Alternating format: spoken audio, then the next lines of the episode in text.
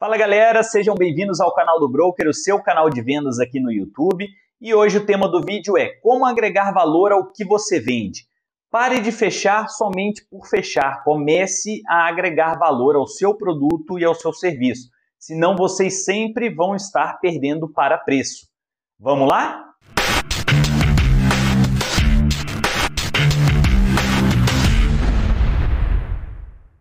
Como oferecer valor para o seu cliente até que ele te peça para comprar ao final da conversa? 99% dos vendedores tentam alguma técnica de manipulação ou então alguma técnica de venda. O que, que vocês preferem? Empurrar ou forçar uma venda ou então que o cliente chegue ao final e te peça para comprar o que você está vendendo. Então eu quero que vocês se façam a seguinte pergunta: qual é a proposta de valor que você oferece ao seu cliente? Você tem alguma? O que você oferece precisa ir além do seu produto e do seu serviço. E hoje eu trouxe aqui 10 exemplos de onde o valor consegue ser percebido pelo cliente. Primeiro exemplo: facilidade de fazer negócios com você. Segundo exemplo, fácil acesso para contato com você e com a sua empresa. Terceiro exemplo, fácil contato após a compra, é o famoso pós-venda.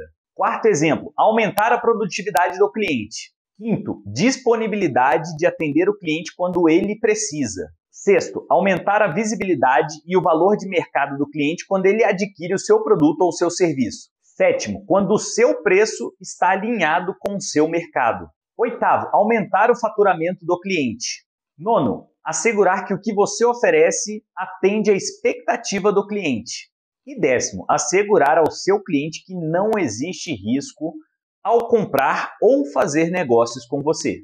E bônus, manter o relacionamento mesmo após a compra, mesmo depois do pós-venda. Saibam que todos os clientes eles querem a mesma coisa: saber o que, que eles ganham comprando o que você vende, saber como que eles podem lucrar com isso e claro, o preço, né? Quanto que custa. E quando esses elementos fazem parte do seu processo de vendas, você, vendedor, ganha. E se o cliente quer, ele precisa daquilo e faz sentido para ele, em outras palavras, ele enxerga valor no que você vende, ele compra.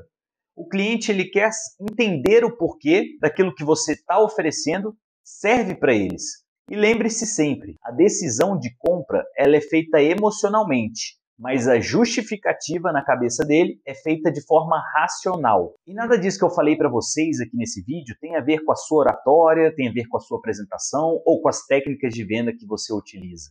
Tem a ver com a percepção do cliente, o que eles esperam entender antes de comprar. E não se preocupe com a objeção de preço.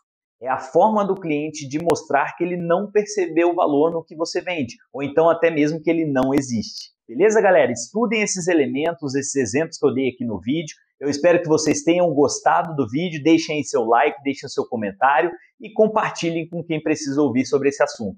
Muito obrigado por assistirem o vídeo e até a próxima. E claro, quanto. Ixi, corta, tô travadão, né? Vendedor, você ganha. Não, corta. Se o cliente quer, ele precisa e faz sentido para ele. Em outras palavras, palavras. Lembre-se sempre, a...